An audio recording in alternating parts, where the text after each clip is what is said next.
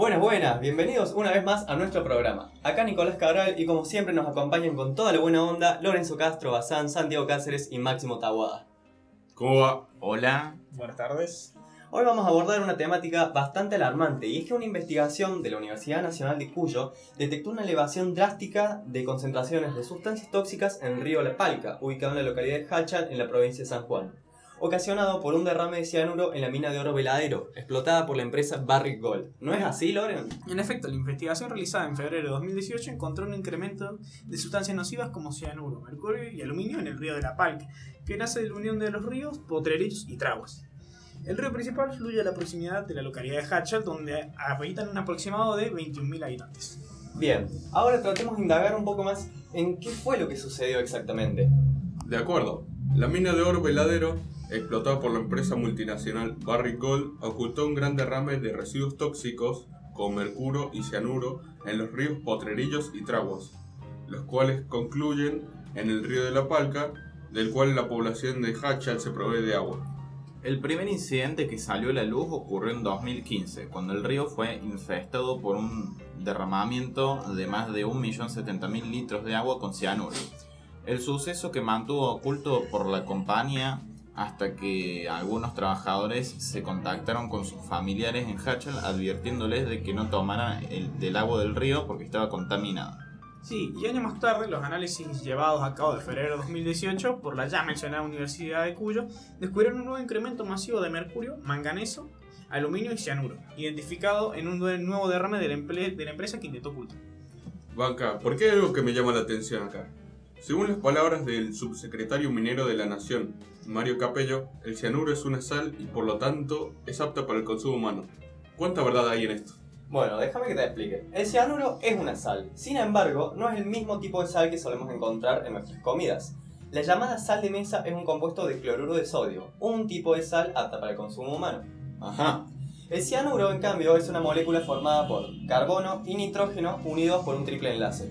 Y déjame que aclare una cosa, el carbono abunda en nuestro cuerpo y el nitrógeno compone un 80% del aire. El problema con estos elementos es que cuando se combinan forman un ion peligroso. Cierto, gracias por aclarar. Entonces, como decía, los compuestos de cianuro son utilizados en actividades industriales como la minería, donde se aplica usando lo que se llama un proceso de lixiviación. ¿Y qué es la lixiviación? Bueno, es un proceso que se realiza en los llamados diques de cola, mediante el cual se provoca la disolución del mineral que tiene oro y la separación del mineral residual, para luego someterlo a un proceso llamado electrólisis, en el cual se utiliza la electricidad para volver a recuperar el oro. El problema surge cuando esta sustancia se filtra en la tierra porque el conducto por el que se transportan los residuos, el dique de cola, tiene filtraciones, lo cual produce contaminación con cianuro. Ahora también nos queda la pregunta, ¿por qué el cianuro es tan nocivo para nuestro cuerpo? Bueno, esta sustancia ataca principalmente al sistema digestivo, neuronal, cardiovascular y renal, alterando la actividad enzimática y los procesos biológicos del cuerpo. El principal efecto que genera el cianuro y otros metales como el mercurio y el plomo en nuestro cuerpo es el bloqueo de la cadena respiratoria, de modo que el nivel de oxígeno disminuye ya que los glóbulos rojos no pueden llevar oxígeno a las células. A la vez aumenta el ácido láctico en nuestro organismo, el cual es una sustancia que se produce por la falta de oxígeno. Es el mismo que se produce cuando corremos mucho durante mucho tiempo. Del mismo modo se inutiliza el ciclo de Cori, un proceso encargado de transformar este ácido en glucosa. Estos factores desencadenan en una patología llamada hipoxia citotóxica, que se manifiesta en falta de aire, vómito, dolor de cabeza, fatiga y mareos. De todas formas, yo quiero aclarar una cosa, es que en base a todo lo que estás diciendo, podemos pensar que el cianuro es una sustancia letal al contacto, pero no olvidemos que el cianuro también se encuentra de forma natural en los alimentos, como almendras y algunas semillas, como las de las manzanas, por ejemplo, aunque se encuentra en cantidades mínimas que no exceden la cantidad permitida para el consumo humano. Una dosis letal de esta sustancia sería entre 150 a 200 miligramos en un adulto. Así que no se preocupen para envenenar, para envenenar a una persona con almendras tendrían que comer alrededor de un kilo y medio. Así que no tengas miedo a meterle almendras a tu vida. Buen aporte. Ahora, yendo a las patologías que se pueden presenciar por la exposición de cianuro, tenemos dos tipos. Una exposición baja, pero prolongada a estas sustancias puede producir patologías crónicas, como el cáncer. Luego tenemos algunas patologías de desarrollo rápido por altas exposiciones de cianuro. Donde se pueden producir dificultades respiratorias, vómito, alteración en sangre, dilatación de las glándulas tiroides, dolor de cabeza y en el peor de los casos el coma o la muerte. Esto no es joda, gente. El problema que afronta la localidad de Hachal es alarmante. Bueno, ahora pensándolo desde el lado de los habitantes, yo creo que hay que ser un poco más precavido con estas promesas que hacen las empresas al momento de instalarse, prometiendo progresos, nuevos puestos de trabajo, aunque Barry Gold solo posee hasta 30 trabajadores en sus instalaciones, lo cual no llega ni al 1% de la población de Hacha. Que ojo, no digo que esté mal que las empresas contraten gente del pueblo cercano, pero a veces las promesas planteadas no se terminan cumpliendo y es la gente externa a la empresa la que sale perjudicada. Claro, estas cuestiones desembocan en reclamos que generan los habitantes exigiendo el retiro de la empresa, señalando que Barry Gold opera en una zona prohibida según la ley de glaciares, la cual vamos a explicar a continuación y reclaman la descontaminación del río y otras afectadas.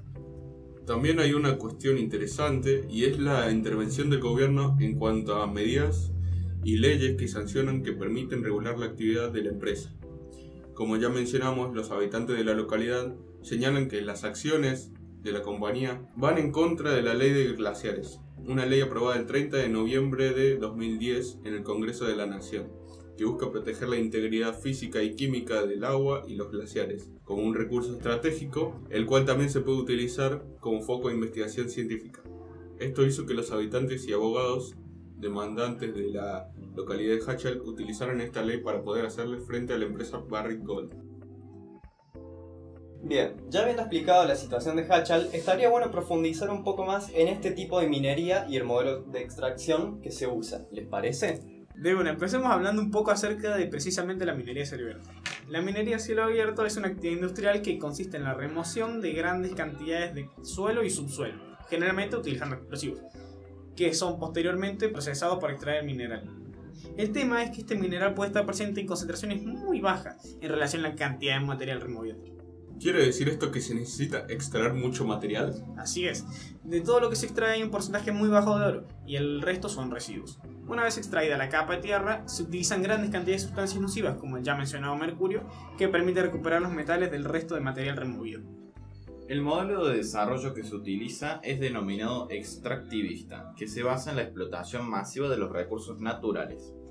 En este modelo de extracción participan principalmente grandes empresas que cuentan con el capital y maquinaria para realizar el trabajo y el gobierno que implementa normas y leyes que regulan el funcionamiento de las mismas. El modelo extractivista también realiza otras actividades de impacto similares como el monocultivo agroindustrial y la ganadería feedlot, de las cuales no vamos a profundizar en esta nota, pero pueden investigar si les interesa.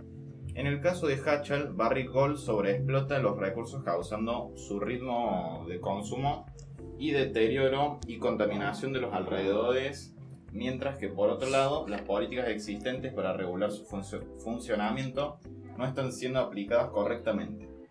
Bien, entonces volviendo al tipo de modelo que planteaste, Maxi, ¿qué alternativas más sustentables existen? La alternativa a esta situación es lo opuesto al extractivismo el modelo ecológico pretende asegurar que las intervenciones traten toda condición existente a lo largo de, los propios niveles correspondientes de este modelo, los cuales son el individual, familiar, comunitario y una sociedad intentando no perjudicar a las actuales y futuras generaciones. La prioridad es permitir la sustentabilidad de los recursos naturales a lo largo del tiempo. Exacto. La alternativa en este caso particular podría vincularse a la educación de los trabajadores para garantizar un uso seguro de estas sustancias y a la vez contar con una infraestructura segura y duradera. Y en el mejor de los casos reemplazar la extracción de oro con cianuro por otras técnicas como por ejemplo la flotación espumante en el cual se busca separar dos sustancias mediante la ayuda de aceites o agentes tensoactivos por diferencia de densidad o la biooxidación, un pretratamiento que se realiza al oro mediante el uso de sustancias orgánicas que permite extraer el mineral de manera más eficiente y segura. De todas formas, para el caso de la megaminería, todavía no existe un método de extracción que genere un menor impacto ambiental asegurando las mismas ganancias. Por eso, de momento, tenemos que poner el foco en realizar investigaciones en busca de nuevas alternativas y también presionar a los gobiernos para que sancionen leyes reguladoras y que se hagan valer las, las ya existentes. Son buenas alternativas. El problema con el modelo extractivista es que no afecta únicamente a, lo- a la localidad en cuestión, sino que es un modelo utilizado en todo el mundo y que tiene un fuerte impacto ambiental a nivel global. Además de muchos medios de contaminación, de los cuales vamos a hablar más adelante, donde vamos a focalizar en la emisión de gases de efecto invernadero, como el dióxido de carbono o el metano, el cual es un factor que contribuye fundamentalmente al cambio climático. Ahora, ¿de qué manera afecta el cambio climático? Bueno, una de las principales causas del calentamiento global es el efecto invernadero. Este fenómeno ocurre cuando los rayos del sol ingresan en nuestra atmósfera calentando el aire y luego rebotan en la superficie terrestre dejando la atmósfera. El problema es que estos gases que se liberan al medio impiden que los rayos solares vuelvan a atravesar la atmósfera una vez que rebotaron en la superficie, por lo que quedan retenidos y la temperatura del aire continúa aumentando, produciendo lo que llamamos calentamiento global. El efecto de este fenómeno puede notarse no solo en el aumento de la temperatura, sino también en el aumento del nivel del mar, debido al descongelamiento de los polos, el aumento de las precipitaciones por la rápida evaporación del agua y, contradictoriamente, el incremento de las sequías. Estas problemáticas afectan fundamentalmente a regiones de escasos recursos que no encuentran formas eficientes y seguras de afrontar las escasez de agua. Otras regiones las inundaciones y otras la pérdida de cultivos por las infernales temperaturas. Ahora, ¿qué les parece si hablamos un poco acerca de los componentes que producen la emisión, fundamentalmente de dióxido de carbono y la contaminación en general? Ok, por un lado tenemos la contaminación del agua por los desechos de este tipo de sustancias altamente tóxicas que se utilizan en este tipo de extracción minera. La mala contención de residuos peligrosos puede afectar no solo a los ríos y aguas superficiales, sino también a los acuíferos subterráneos por la filtración de dichos compuestos nocivos en la tierra. No te olvides de todo el daño causado a la flora y a la fauna. Para llevar a cabo tareas de tipo extractivista, muchas veces es necesario remover extensas hectáreas de vegetación. La más notable consecuencia de esto es que las plantas y vegetación en general son excelentes retenedoras de dióxido de carbono, uno de los principales gases de efecto invernadero, por lo que al ser removidas, la producción de este gas es liberado a la atmósfera sin ninguna restricción. Además, al no haber plantas, el suelo pierde mucha capacidad para absorber agua, conocido como el efecto esponja, por lo que las zonas con poca vegetación son más propensas a las inundaciones. A su vez, la fauna existente en el ecosistema explotado se ve afectada negativamente por la destrucción de su hábitat. Y si vamos a hablar de calentamiento global, no olvidemos la contaminación del aire, la principal causa del cambio climático. Tenemos varias cuestiones que contribuyen con las emisiones de gases de efecto invernadero, fundamentalmente el CO2. Por un lado, y como bien decía Santi, la erradicación de la flora impide la retención de dióxido de carbono, el cual es directamente liberado a la atmósfera, pero hay otras variables que también afectan. La destrucción de los suelos para la extracción de recursos, por ejemplo, también contribuye ya que las rocas son una gran reserva de CO2 y al ser removidas liberan este gas al medio. Finalmente, y el factor más obvio de todos, es la quema de combustibles por la utilización de maquinarias que por el proceso de combustión interna liberan este nocivo gas, además de la cantidad de energía que demandan estas mineras para los procesos de remoción de humedad, el calentamiento de menas, la destilación y electrólisis, entre otros. Bueno, gente, a modo de cierre, ¿qué les parece si hablamos un poco acerca de la situación actual del río en cuestión? ¿Cuál es la realidad que atraviesa Hachal en el presente?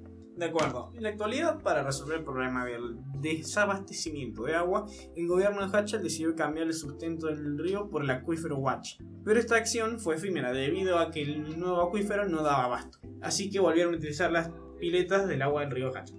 Esto impulsó a los ciudadanos a protestar cortando la ruta provincial 491. Estos problemas contribuyeron en la denuncia por parte de la Asamblea de Hachal No se toca hacia la empresa minera Barrigol, que no avisó sobre los derrames y que a los obreros de las empresas no avisaron sobre el uso de las piletas contaminadas.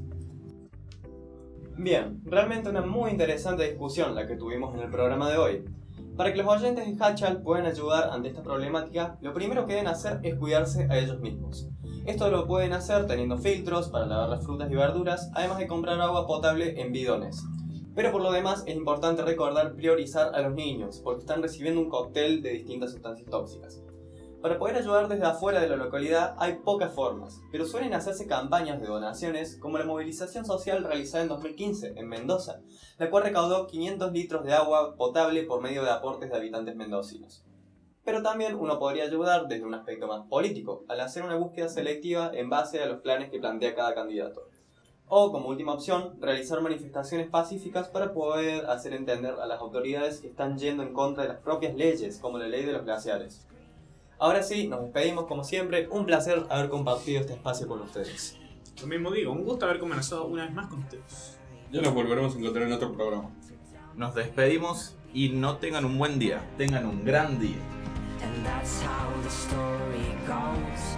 The story of the beast with those four